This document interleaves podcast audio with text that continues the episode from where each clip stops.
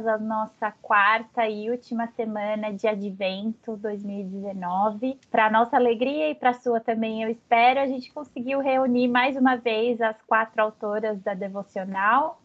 Então estão aqui comigo a Estela. Olá. A Ana Ruth. Oi. E a Vanessa. Oi, pessoal. E eu, Cecília. Então, essa semana foi um pouquinho mais curta, eu não sei se você vai nos ouvir no dia do Natal ou um pouco depois. As coisas ficam meio corridas, meio atrapalhadas. Eu espero que você consiga nos ouvir a tempo. De qualquer forma, os temas que a gente meditou nesses dias foram temas muito ricos. As meditações, elas eram mais um convite do que para meditar além do que estava lá, do que simplesmente o que estava escrito no texto. E eu queria começar por aí. O desafio que foi condensar em quatro dias Advento, Natal e escatologia. e, e as antifonias do O, porque não tinha acabado ainda também. Então a gente começou a semana com um texto do Spurgeon que eu por acaso encontrei enquanto a gente estava fazendo os estudos e eu achei um texto muito lindo. Foi o texto que a gente colocou na, na introdução, porque ele reflete exatamente aquilo que a gente fez. Coincidentemente, o texto do Spurgeon também fez essas analogias que a gente fez ao longo das semanas, mas ele usou a imagem de uma escada que tem os pés no chão e toca o céu. Eu achei isso muito legal. E aí, no domingo, nós tivemos a meditação ainda nas antifonias do Ó, Ó Rei das Nações, que Estela que escreveu. Você lembra, Estela, como foi esse desafio de juntar o tema da, da antifonia junto com a nossa proposta de falar sobre a volta de Jesus, a segunda vinda de Jesus? Eu gostei muito, apesar do desafio, não é? Como todos os outros dias, foram um desafio, mas foram uma grande bênção.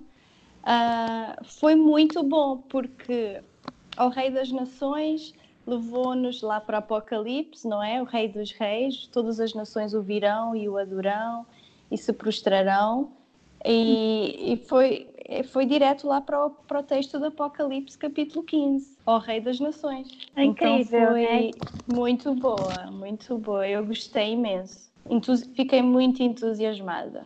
É, eu lembro que quando eu li, eu não percebi, é, porque a gente lê o texto e às vezes não presta muita referência, muita atenção na referência, né? E eu fiquei surpresa relendo agora os textos antes da nossa conversa. Caramba, a gente foi de Jeremias a Apocalipse. E, uhum. foi a, e foi a Vanessa que separou os textos. É, você já tinha percebido, Vanessa, ou, ou não? Não, não foi. Não, eu não tinha ainda enxergado tudo isso de maneira assim tão organizada. Eu fui construindo aos pouquinhos também. Foi uma cristocidência, então. Bem feliz. e aí, no nosso segundo texto com a Ana Ruth, é, Ana, você não estava com a gente na conversa da semana passada, uhum. mas é como se você tivesse. Uau! Sem saber. Porque na semana passada a gente conversou sobre, enfim, sobre a intencionalidade do advento e como a gente às vezes sequestra o Natal e confunde com o advento um pouco e, e não aprende que o advento é um período de, de espera, vamos dizer assim. Uhum. E quando você escreveu o seu texto e eu li hoje, eu falei, Gente, é como se ela tivesse ouvido a conversa que a gente teve na semana passada hum. e colocado essa conversa em alguns parágrafos, porque quando você terminou o seu texto com aquela pergunta retórica, né? Uhum. Se isto, no meio da nossa correria, não nos deslumbrar e nos levar ao enorme louvor e a gratidão, para que servirá o, para que servirá o Natal? Para nada. E aí, na uhum. semana passada, a gente conversou exatamente sobre como, às vezes, nessa correria toda, a gente chega no Natal e já está cansada do Natal. Sabe o que Verdade. eu quero dizer? E, Sim. Enfim, e foi, e foi muito, muito interessante ver isso também refletido nessa outra semana e nesse, nesse dia dessa semana seguinte. E quanto Uhum. mais a gente chega próximo do Natal, nós estamos agora, então, gravando uma semana antes de começar o período do advento. Já tá meio louco. Uhum. já tá meio louco. A gente já tá com várias demandas e é, depois que a Vanessa falou as coisas que ela falou na semana passada, que eu comecei a prestar mais atenção, eu percebi, Vanessa, como é difícil colocar em prática. Sim, é verdade. Gente, é muito difícil. Até a questão das músicas. Sim. Eu Porque- acho, eu acho que exige uma intencionalidade maior da nossa parte de reorientar mesmo os nossos ritmos, os nossos hábitos e, e se deixar expor a esses recursos, né, que o advento traz para a gente. Então, por isso que até nas conversas anteriores que nós tivemos, é, eu, eu disse algumas vezes que eu estava esperando chegar logo o advento para me forçar a reestruturar esses ritmos, porque eu também estava assim cansada, com muitas atividades. Então é uma existe de nós uma intencionalidade, não vai acontecer automaticamente. Você incorporar esses ritmos de quietude, espera, de preparação, de meditação para o Natal. É, a gente tem que ter um esforço grande da nossa parte para incluir essas coisas na nossa rotina e na nossa agenda. Uhum. É verdade. Vocês, vocês têm alguma expectativa para o Natal? Eu estou na expectativa, que eu acho que na primeira semana eu tinha dito que vai ser o meu primeiro Natal em Portugal depois de tantos anos. Então eu não sei, não sei o que esperar. Mudei de casa recentemente, igreja, igreja nova. Estou entusiasmada e estou na expectativa. Entendem? Entendo. Eu, eu não sei ainda como vai ser o meu Natal. Eu não, não, não foi decidido ainda. Mas é, eu penso assim, mais do que essa questão de logística ou, ou até de comunhão mesmo com família, com igreja, vocês têm alguma expectativa assim interior para o Natal, espiritual?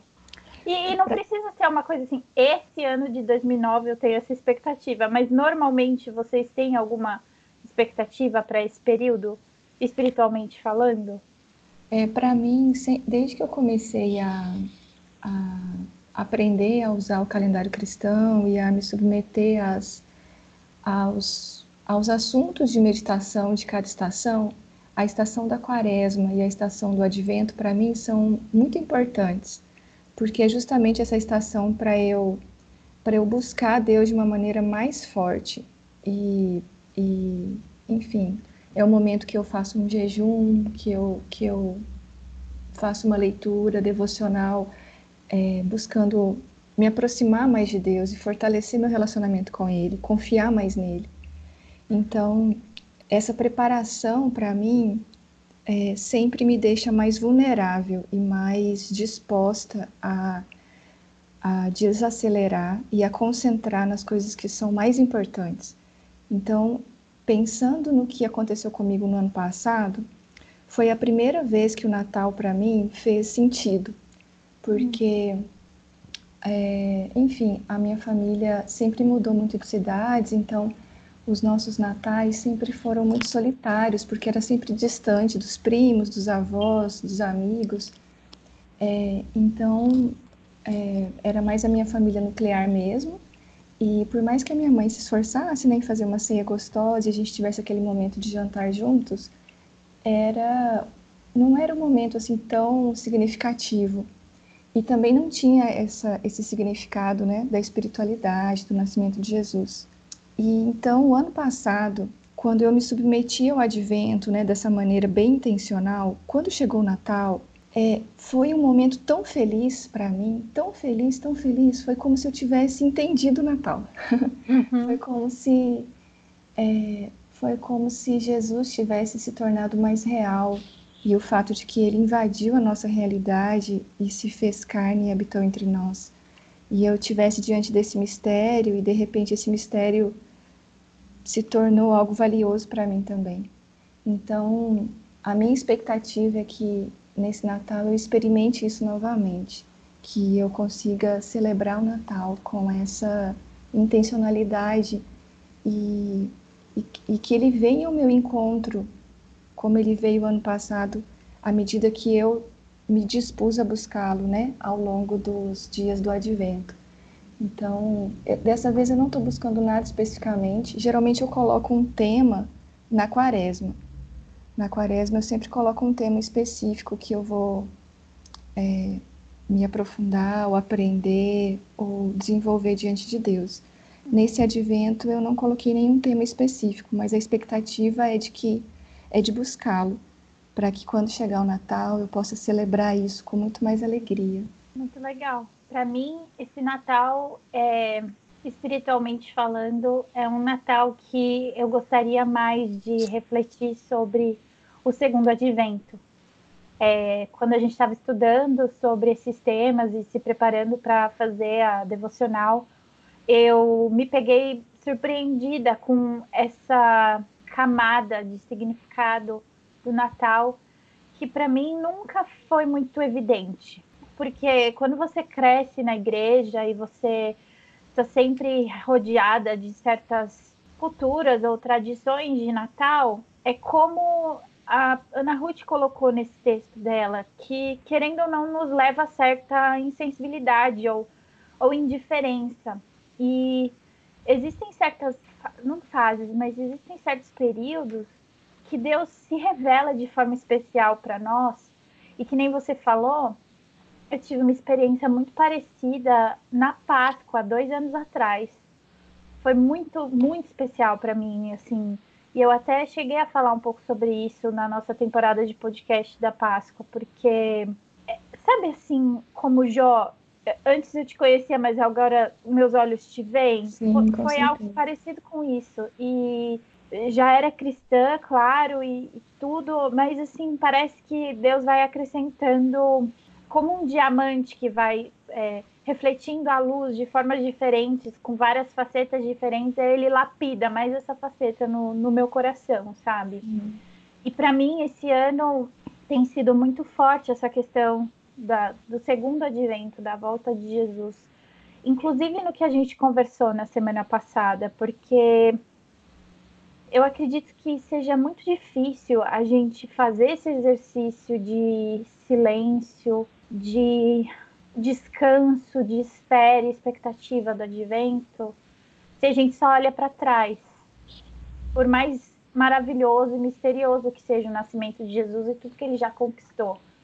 Mas ainda assim, é aquilo que Paulo falou: se a gente tem Cristo apenas para essa vida, nós somos os mais miseráveis dos homens. Então, para mim, o desafio tem sido de junto com essas outras facetas, esses outros degraus que o Spurgeon falou, olhar para frente e ter esse, essa perspectiva escatológica do Natal, que é uma coisa que eu, sinceramente, apesar de estar na igreja há quase 30 anos, nunca, nunca vi isso, nem ser falado num culto de Natal, por exemplo. Né? Essa, essa questão de escatologia no Natal é algo Sim. muito difícil de se ouvir. A gente pensa muito nas coisas do passado, né? Que tem o seu valor inestimável. Então, para mim, esse é o desafio. Fica incompleto, né? Falar só do que ele já fez sem olhar para as promessas do que ainda vai acontecer, né? Sim, e assim, por mais a gente falou tanto sobre sofrimento, né, nessa devocional, assim, eu acho que a encarnação de Jesus e meditar sobre ela nos leva muito a, a pensar sobre isso, enxergar talvez as, as nossas próprias vidas e, e, desafios, e, enfim. E o que seria, por mais que Jesus nos, nos, nos console nessa vida, o que seria desse consolo sem a esperança da glória? Sim. É, porque muitas vezes as situações de desafio da nossa vida não são situações temporárias. A gente vai ter uma doença crônica para o resto da vida, ou ficar com o coração partido para o resto da vida e perder pessoas especiais para o resto da vida, enfim. E a nossa esperança não está aqui. E em última instância, o Natal não serve para essa vida, serve para a próxima. Jesus morreu para que a gente tivesse comunhão com Ele na eternidade. Começa já aqui, mas o final está lá, sabe? E, e talvez muitas das nossas ansiedades nesses períodos é porque a gente mantém os olhos muito nas coisas que estão aqui, naquilo que Jesus faz por nós aqui, agora, e nessa vida. Entendeu o que eu quero dizer? Uhum. Sim, eu sim. entendo. Até lembrando o que eu escrevi no, no domingo, não é? Que eu disse: Isso. se hoje choramos e sofremos, mesmo ao ver as luzes de Natal que eventualmente se apagarão, Uhum. Lembremos-nos da esperança do grande dia em que o próprio Jesus Cristo se sentará, sentará conosco à mesa e nos alumiará sem cessar. Amém. Parece que parece um, um ar que eu respiro assim uma brisa ao, ao pensar nisso, a pensar na esperança eterna, não é? Uhum. Parece que os, os fardos caem e sim é difícil ter uma doença crónica, perder alguém querido, querido, são dores assim insuportáveis. Mas saber que Jesus, e acho que foi até, foste até tu, né, Cecília, que disseste no teu dia, na tua reflexão, que Jesus vai enxugar as nossas lágrimas. Uhum. É muito lindo, é muito lindo. É maravilhoso demais para nós entendermos. É, eu acho que essa, essa questão da que você estava comentando tem a ver com a gente ser capaz de viver o momento presente, mas até para a gente viver bem as alegrias e não ser esmagado pelas tristezas e pelos sofrimentos, o tempo presente e o que é temporal, o que é passageiro, precisa ser alcançado pela eternidade, permeado pela eternidade. Então, é aquela ideia de que como nós vivemos já no reino de Deus, um reino que já começou e que coloca uma nova ordem né, na forma como as coisas são e como nós então vivemos a partir dessa realidade de que nós temos um Deus, um Senhor que venceu a morte, venceu o pecado, está sustentando a nossa vida agora, já está restaurando todas as coisas e nós somos parte disso, somos cooperadores nessa restauração em todas as áreas que nós estamos envolvidos e estamos aguardando a volta dele, aonde ele de uma vez por todas, né, irá vencer a morte e o pecado e, e nós viveremos com ele para sempre.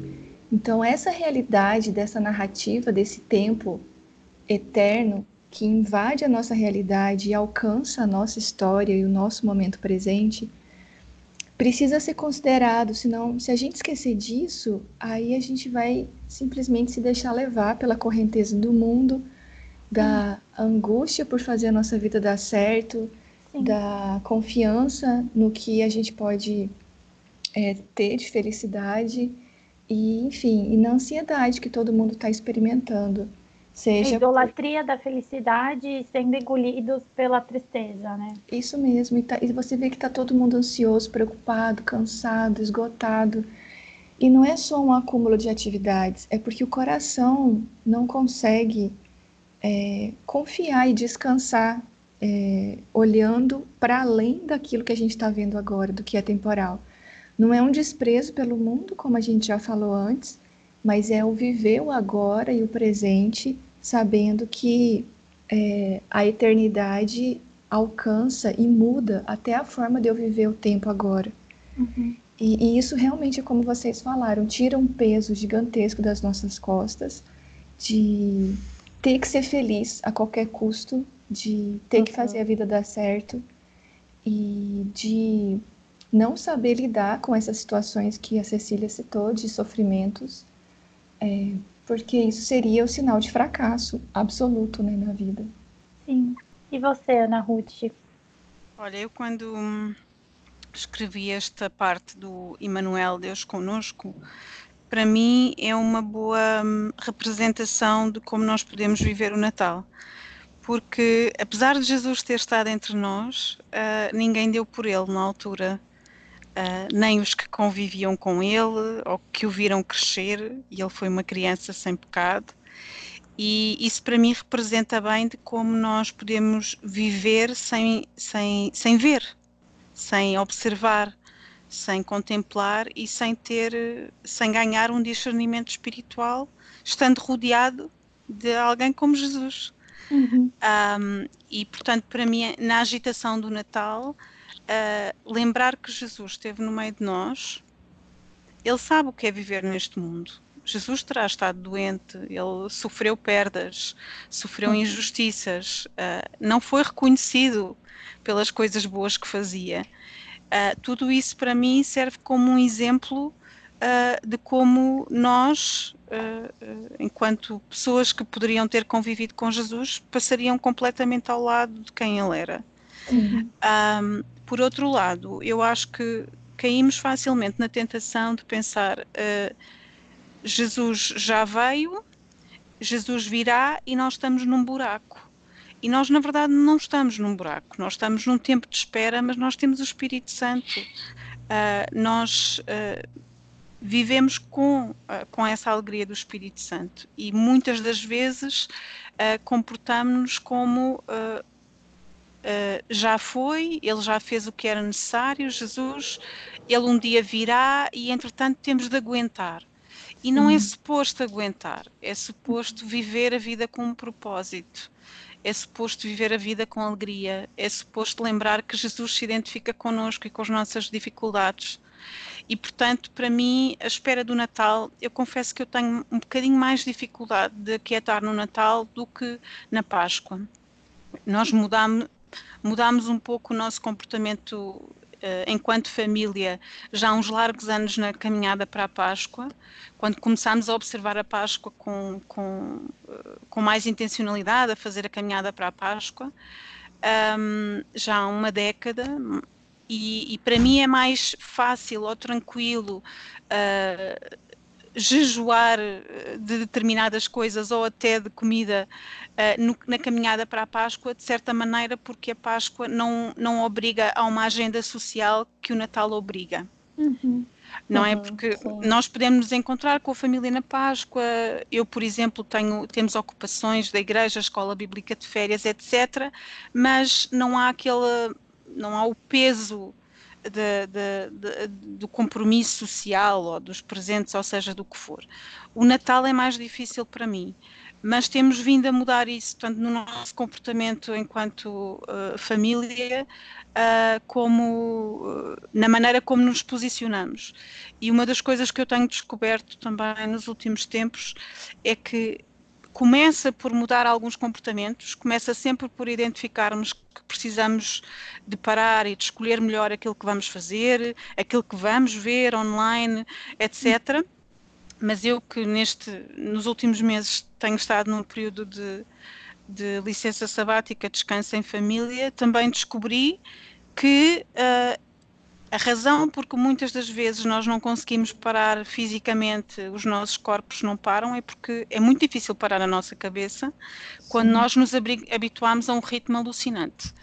E, portanto, uh, passa por, a minha experiência é, passa por corrigir comportamentos, cortar com algumas coisas e, e parar a cabeça e contemplar e observar exige oração exige identificarmos os nossos pecados interiores, exige encontrar alegria na leitura da palavra, exige silêncio, exige uma série de coisas que são muito difíceis na correria dos dias, mas que é aquilo e, que E Deus... assim, não são naturais para nós.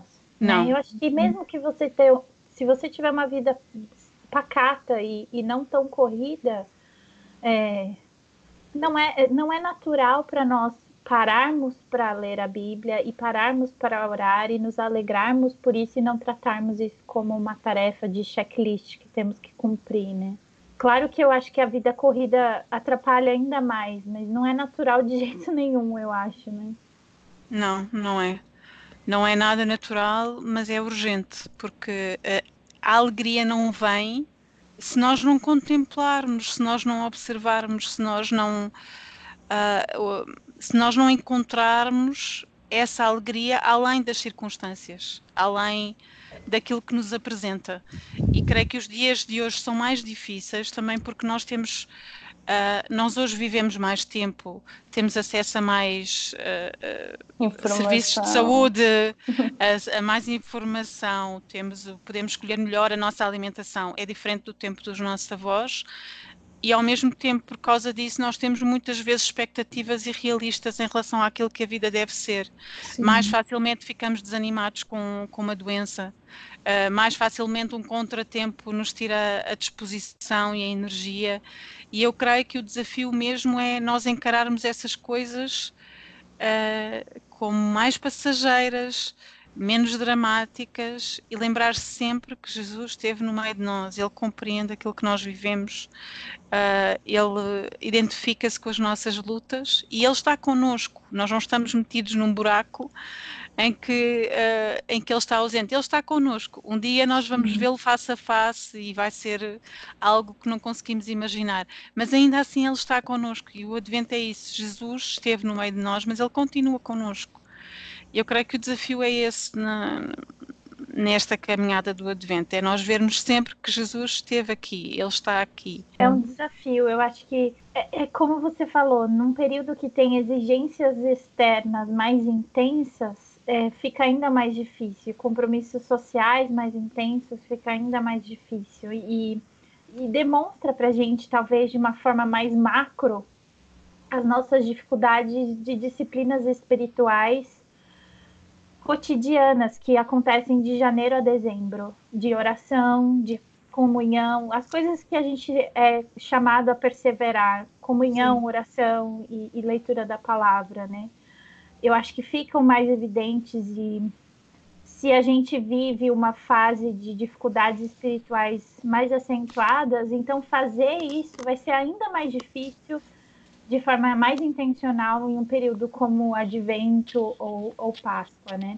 E além disso, é um momento especial para inserir outras disciplinas, como as que a Ana citou: o jejum, a quietude, o silêncio, o, a, a solitude, né, no sentido de ficar sem outras pessoas à volta. Uhum. É, e, e, e num período onde tem muito ruído, muitas pessoas, muitos eventos sociais, como ela falou, é, então, é como se nós precisássemos ter mais atenção, mais consciência para isso e esse esforço para não ser negligente e abandonar as disciplinas de oração e leitura da palavra e, além disso, inserir essas outras disciplinas justamente para nos fortalecermos e, e nos é, cuidarmos mesmo para buscar o Senhor, para aquietar diante dele para não se deixar levar por esse tumulto todo de final de ano. Eu acho que a Ana tocou num ponto muito importante, é, que é por uma coisa muito simples, as coisas que nós escolhemos assistir. Sim. É, nessa época, aquilo que você escolhe colocar à frente dos seus olhos e da sua família e talvez não é nem deixar de assistir certas coisas, é deixar de gastar certo tempo com entretenimento é, fácil e, e, e, reservar aquele tempo para, por exemplo, meditar na palavra, deixar de ver aquele show, aquela série, enfim, ou, ou fazer qualquer outra Sim. coisa e, e gastar esse tempo com outras coisas mais relacionados às escrituras, né? Sim, não que seja exemplo. um pecado assistir ou nada disso, mas claro. que pode se tornar um pecado se você está favorecendo algo a mais do que a comunhão com Deus, né? Ou, ou nesse período do advento, por exemplo, separar um dia para estar tá em família, se a família é muito grande e tem muitas é, é, encontros sociais ou jantares, né, ou almoços na casa de outras pessoas, separar, por exemplo, um dia da semana à noite e não marcar nada naquele dia ao longo dessas quatro semanas, justamente para sua família nuclear poder ficar junta e ter esse tempo bom em família, junto só, uhum. só entre vocês, né? Para não ficar sem. durante a reunião, é, mesmo se a família, na maioria, não for cristã, tomar a oportunidade para falar do evangelho, né? Para que até mesmo a reunião ali possa ser transformada não em um fim em si mesma, mas também em algo que aponte para Cristo, né? Sim. Vocês já passaram por natais em que houve o compartilhamento da palavra e o um Natal em que não houve nenhuma menção do nome de Jesus. E são duas experiências totalmente diferentes, né? Então, Sim. na medida do possível que a gente puder salgar uma ocasião como essa, melhor ainda, se a gente tiver essa abertura, essa, essa liberdade, né? É verdade. E é, e é incrível que, que, quando nós nos debruçamos sobre a palavra, sobre a meditação, na oração, é incrível como as nossas ansiedades vão diminuindo. Pelo menos é o que eu sinto. Uh, quando eu estou ansiosa e eu paro para orar, para meditar, e agora, agora neste Advento e neste Natal eu quero muito fazer isso. Parar um pouco e deixar o fardo de Jesus tomar conta de mim. Uhum. E eu sinto, eu sinto isso, eu sinto assim, quando eu não faço isso, eu sinto o meu fardo aumentar e as minhas ansiedades aumentarem e isso afeta afeta, afeta-me a mim, afeta os meus filhos, afeta as pessoas que estão à volta de mim. Uhum. Mas é incrível como a palavra de Deus consegue transformar as nossas ansiedades, nos tornar mais leves e orientar o nosso comportamento com amor, com os frutos do Espírito, amor, paciência e tudo mais.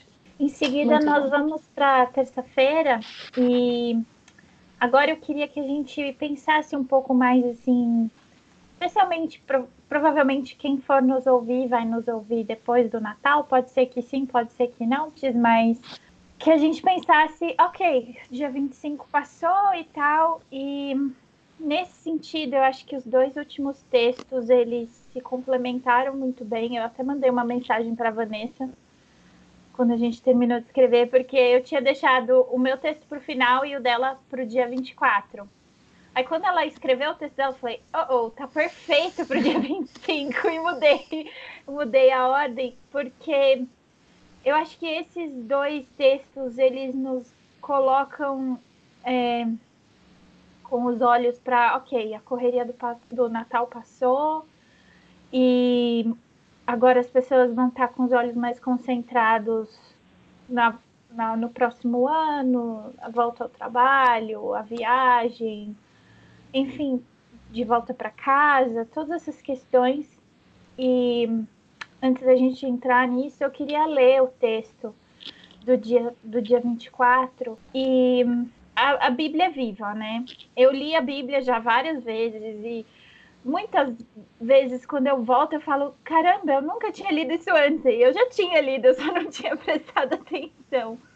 E esse texto de 2 Samuel foi assim, quando eu comecei a ler, foi por acaso, e eu falei, as últimas palavras de Davi, nossa, elas foram registradas, eu não me lembrava disso.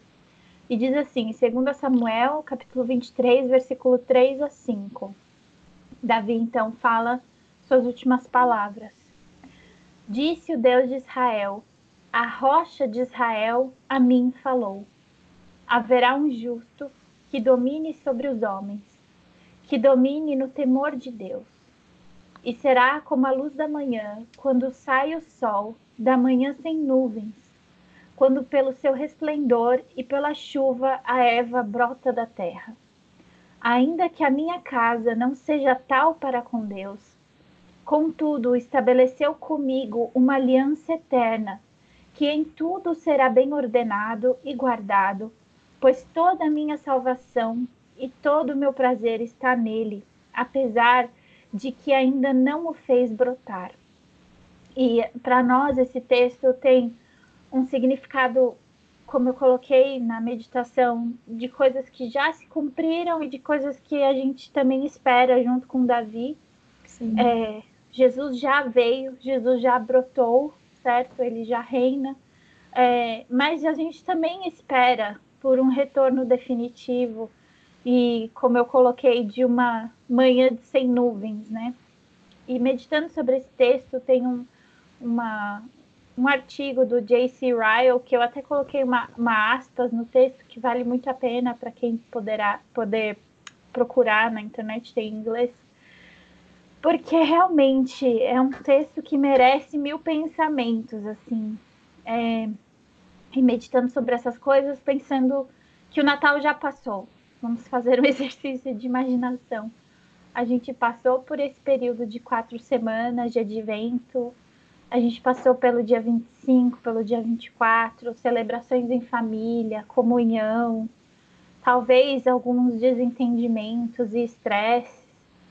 E aí a gente pega esse texto e a gente olha para nossa vida e, por exemplo, ainda que a minha casa não seja tal para com Deus, e Davi tinha os filhos rebeldes dele, talvez a gente tenha pessoas da nossa família que não têm comunhão com o Senhor.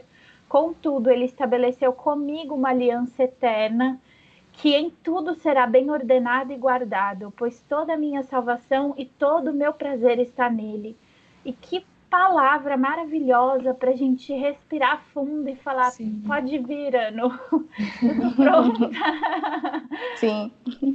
né? Eu acho que todas nós temos desafios muito grandes para o ano que vem.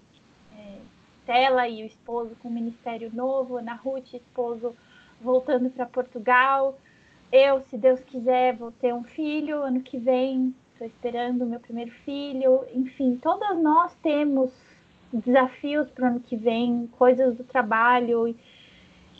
E eu posso descansar que tudo será bem ordenado e guardado, pois toda a minha salvação e todo o meu prazer está nele. Então, não só para as coisas daqui, estão lá com ele no céu também, mesmo que eu for para o céu ano que vem.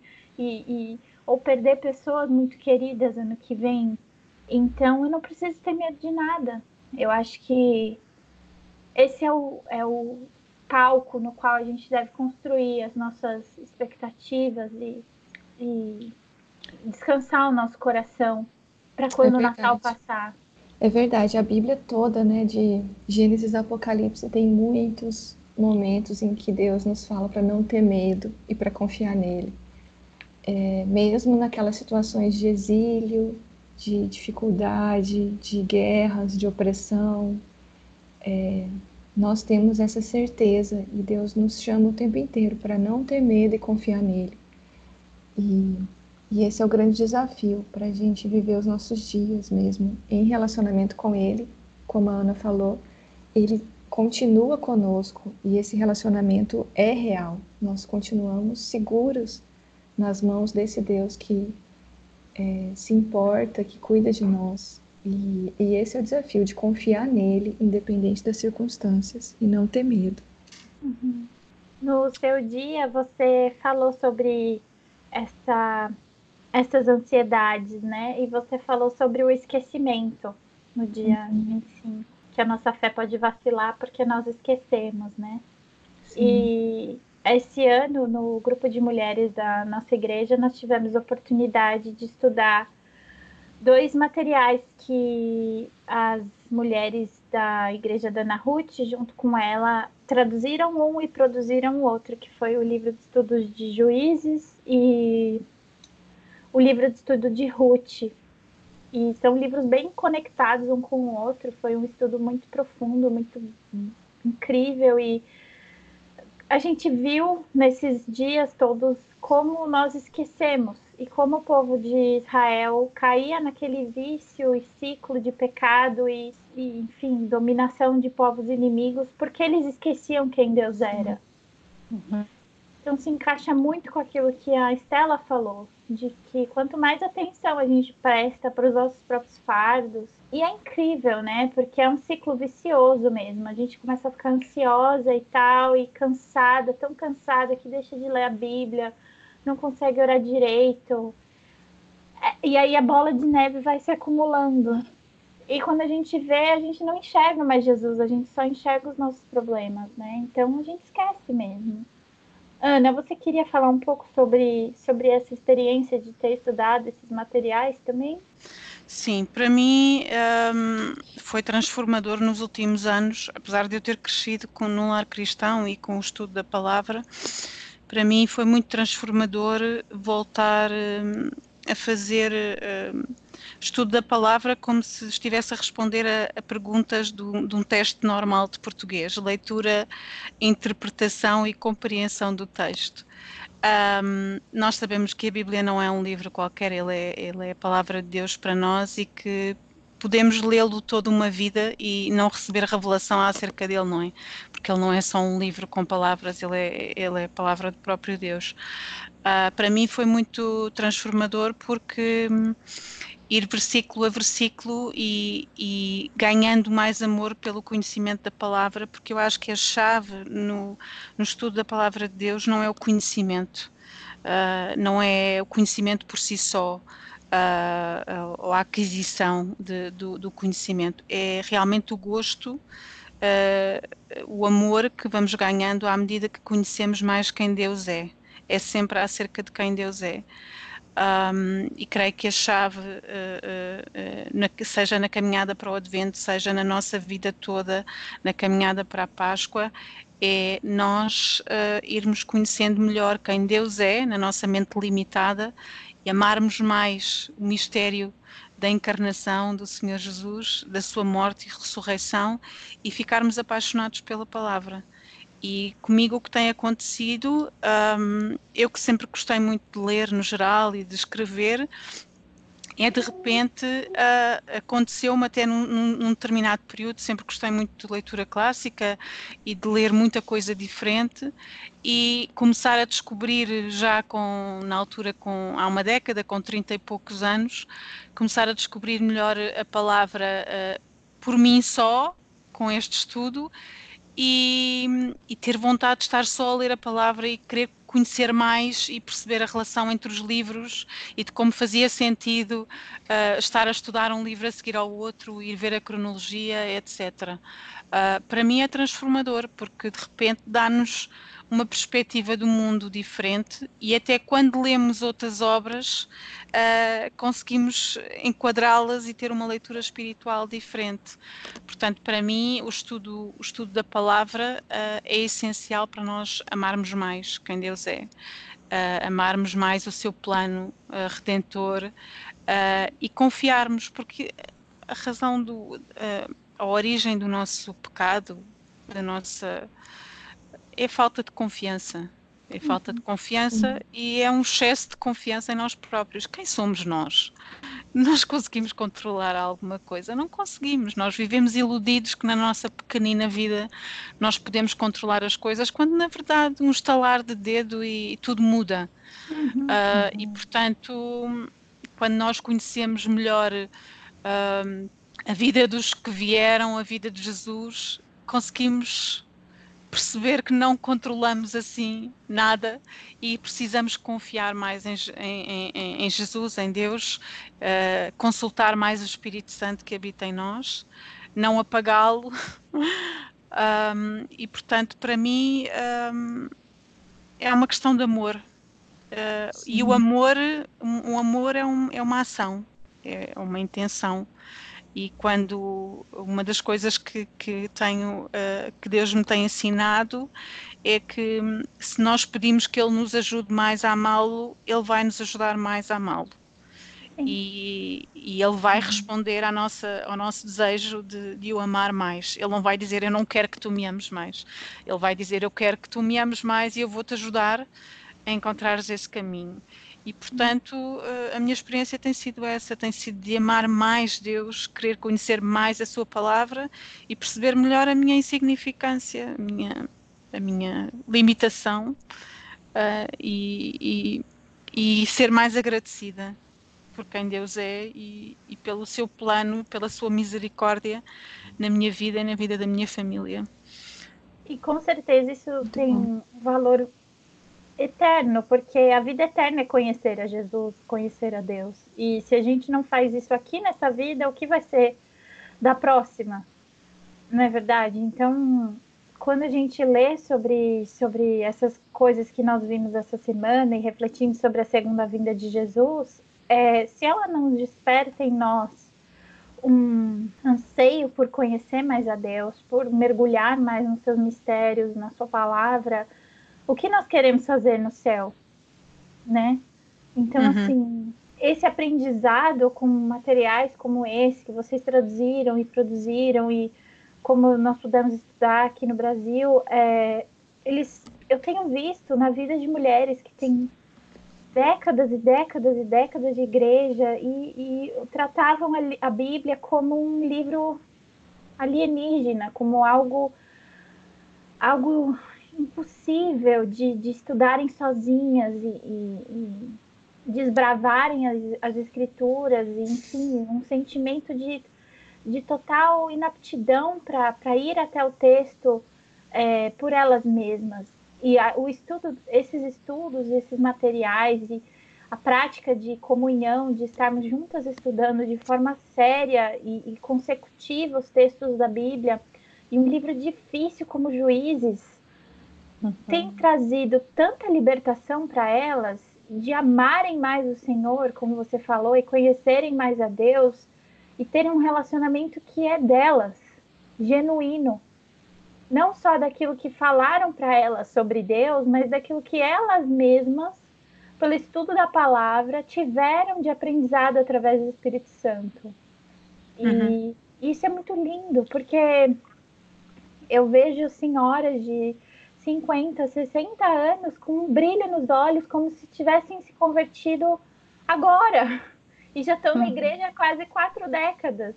Então é, é realmente maravilhoso ver isso e, e, ver como elas amam ainda mais a Jesus, servem melhor a Jesus e têm mais liberdade, eu acredito, para ir até a Bíblia, não só como um texto devocional, ou não só para os salmos, ou não só para os livros de história, mas ir para a Bíblia como um livro todo e, e, fazendo essas conexões, né?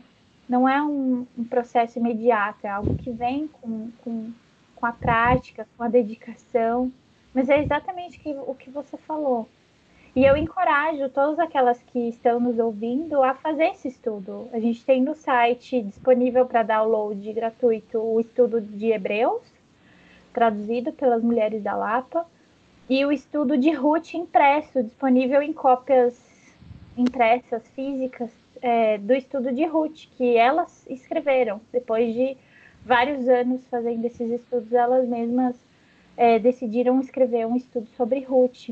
E, enfim, é um material muito rico e que tem sido muito transformador para as mulheres da minha igreja e, sem dúvida, pode ser para as mulheres e para os homens também da sua igreja, porque esses livros eles são para todos, de todas as idades, contextos, culturas, sexo, enfim, isso é muito precioso. Você já fez esses estudos, Estela? Sim, sim, eu fiz. Estamos agora a terminar o de Colossenses, as Mulheres da Lapa, uhum. e já estamos a preparar mais estudos, a traduzir e a preparar. E realmente tem sido uma benção e, e é isso mesmo que vocês partilharam. O que acontece ao estudar a Bíblia é parece que é um como é que eu hei de dizer um mapa que está fechado e que de repente se abre assim de uma maneira fantástica ver as uhum. conexões e, e dá vontade de ler mais ok nós lemos agora carta de Colossenses, agora nós precisamos de ler a de Gálatas, e a de Efésios, e a de Filipenses. Sim. Então cria aquela, aquele entusiasmo, temos que ler tudo, não podemos ficar só por aqui. Sim. Você e, já fez e é fantástico. Uhum. Sim. Diz? Vanessa, é você bom. faz esses estudos na sua igreja? De esses livros consecutivos? Não necessariamente esses estudos, né? Não, Mas é, é porque normalmente é tão difícil no grupo, nos grupos de mulheres que não sejam estudos temáticos, né? Sim, é verdade. Não, isso é muito importante. Nós já fizemos também estudos em cima de livros da Bíblia. Que bom, fico feliz. Eu é... posso dizer mais uma coisinha? Claro.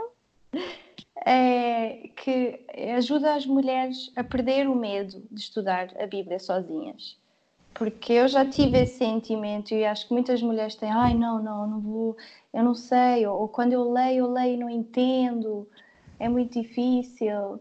E estes estudos ajudam a perder esse medo. Uhum, uhum, exatamente. A Bíblia é para nós. a gente Sim. não precisa de nenhum mediador que não seja Jesus. Ela é para nós hoje, todos os dias da nossa vida, né? Sim, exatamente. Então, gente, vamos chegando ao fim do nosso, da nossa última conversa de Natal. Eu espero que vocês tenham tido um tempo abençoado, que vocês tenham sido edificadas, como eu fui edificada. E eu espero que todas essas verdades não sejam gravadas apenas na sua mente, mas que sejam verdades levadas para o coração, possam falar a você, na sua vida, na vida das pessoas ao seu redor. E com certeza a gente ainda tem muito para explorar, muitas camadas de significados e ensinamentos no Natal, na encarnação, na expiação e na escatologia, enfim, todos os aspectos que a gente já estudou ao longo dessas quatro semanas, eles, graças a Deus, são inesgotáveis. E o nosso convite, o meu convite e o de nós todas aqui é que essas disciplinas que nós propusemos ao longo dessas quatro semanas de parar melhor e com mais intencionalidade, não sejam coisas que você faça de forma religiosa ou isolada apenas nesse Sim. período, mas que seja uma prática que você acabe absorvendo para sua vida devocional como um todo, ao longo de todo o ano que vem, é, de maior intencionalidade no tempo que você gasta com Deus, no seu tempo como um todo, é, como você se aproxima da Bíblia, como você ora, como você gasta tempo com a sua família o tanto de tempo que você gasta com outras coisas que talvez valeria uma, um, um repensar. E, acima de tudo, que no seu coração, esse clamor que a gente colocou no último dia é, esteja sempre guiando seu coração, seus olhos, a sua mente Ora vem, Senhor Jesus. Esse é o clamor mais primitivo do coração de qualquer pessoa. Nós queremos ver o Filho de Deus manifestado em glória perante os nossos olhos, e essa é a nossa oração conforme nós finalizamos esse período de advento e, e Natal. Jesus volte, que Jesus volte o quanto antes, e é, é o desejo mais ardente dos nossos corações. Enquanto isso, Amém. ele nos deixa o Espírito Santo para nos consolar, para nos convencer dos nossos pecados, para dirigir os nossos passos. E como a Ana Ruth falou, nós não estamos num buraco, nós estamos entre cumes de montanhas, ah, uhum. passeando pelas verdades maravilhosas do Evangelho. Graças Amém? a Deus. Amém. Amém. Alguém Amém. gostaria de fazer uma oração? É, eu posso fazer. Pai querido, nós te agradecemos muito por essa oportunidade que o Senhor nos deu através desse devocional de aquietarmos todos os ruídos à nossa volta e dentro de nós, para de uma maneira especial ouvirmos a Sua voz. Obrigado pelo seu amor constante, pela sua misericórdia que se renova a cada manhã sobre nós. Nós declaramos que pertencemos ao Senhor e ansiamos por te ver face a face. Por isso clamamos, como igreja e como irmãos, que o Senhor venha, que seja feita a sua vontade, que venha o seu reino, o Senhor volte para cumprir de uma vez por todas todas as promessas, Pai. Amém. Nós te agradecemos muito por esse privilégio de termos essa conversa e escrevermos esses textos e que eles sejam sementes lançadas nos corações das pessoas e que ao seu tempo certo o Senhor dê o crescimento e o fruto, de acordo com a sua vontade, para a sua honra e para a sua glória. E à medida que nós celebramos o Natal, que essa alegria encha realmente os nossos corações, as nossas famílias, as nossas igrejas, as nossas cidades, que nós celebremos com muita alegria que a luz invadiu a nossa escuridão e que mudou todas as coisas. Por sua causa, Senhor, nós não somos mais as mesmas pessoas e por isso te louvamos enquanto aguardamos a sua volta. No nome maravilhoso de Jesus. Amém. Amém. Amém. Amém, queridas. Fiquem com Deus. Nós desejamos um período de boas festas, fim de ano, começo do próximo. E se Deus quiser, a gente vê numa próxima temporada de mais podcasts do Benditas. Até lá! A série de podcasts Santa Semente é uma produção do Benditas. Acesse o nosso site e nos acompanhe pelas redes sociais, benditas.blog, para mais recursos de estudo e edificação cristã de qualidade produzidos por mulheres que amam a Jesus. The trumpet child will blow his horn, will blast the sky. till it's reborn with Gabriel's power and such most grace. He will surprise the human race. The trumpet he will use to blow is being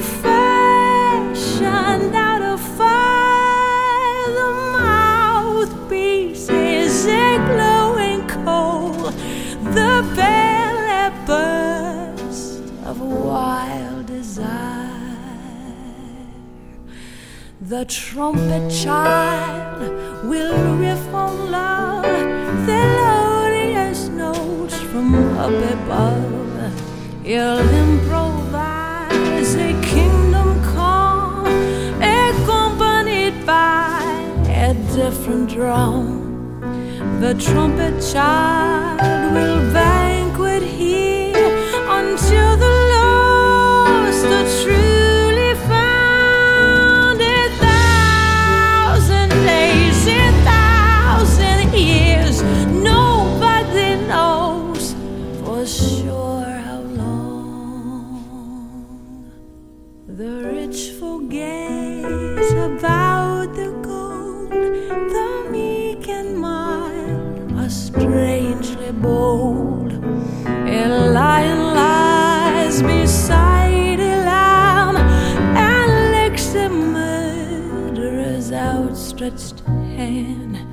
the trumpet child will live.